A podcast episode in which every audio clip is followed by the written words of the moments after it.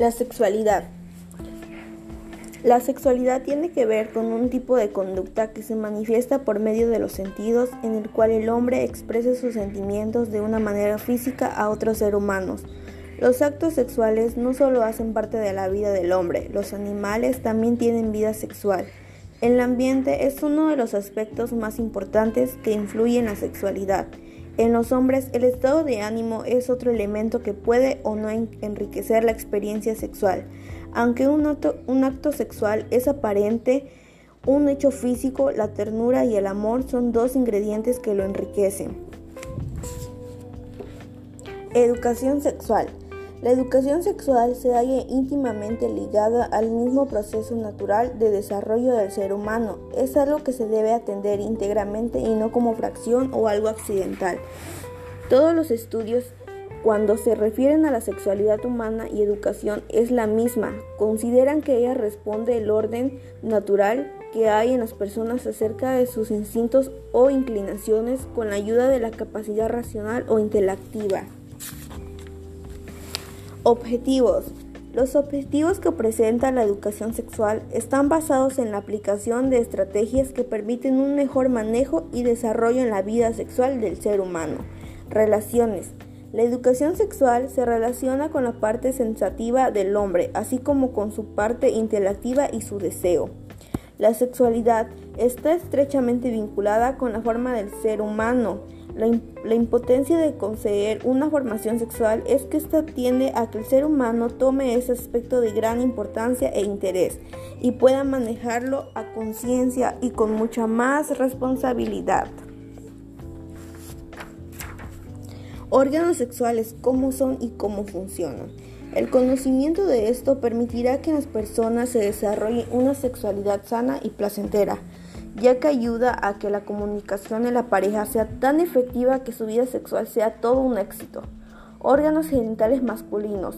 ¿Cómo funcionan? Testículos. Están formados por pequeños conductos llamados túbulos. Su función consiste en producir espermatozoides. Escroto. Es una capa delgada de la piel que recubre las bolsas donde se alojan los testículos.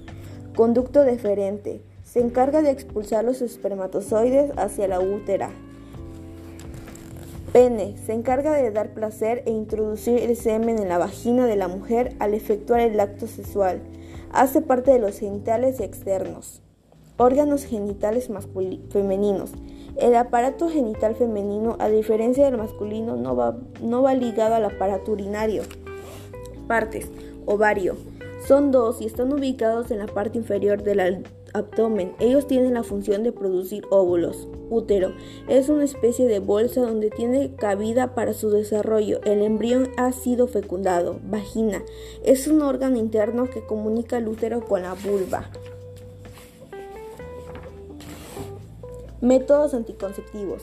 La planificación debe ser la misión de todas las personas que tienen vida sexual activa, ya que de esta manera se podrán evitar diversas complicaciones que traen consigo la venida de un hijo no deseado. En la actualidad, la planificación es un tema que va dirigido con preferencia hacia los jóvenes, quienes presentan un gran porcentaje de embarazos no deseados a edades muy tempranas. Métodos conceptivos. El condón es un preservativo a manera de bolsa en forma de tubo delgado, generalmente de, de, caucho, en el cual el pene queda protegido y lejos de tener un contacto directo con la vagina. Ligadura de trompas.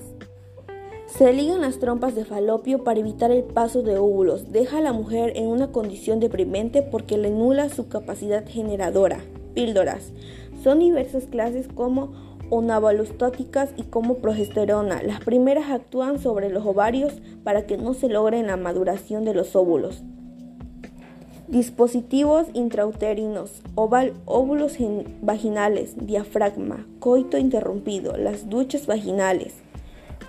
Enfermedades de transmisión sexual.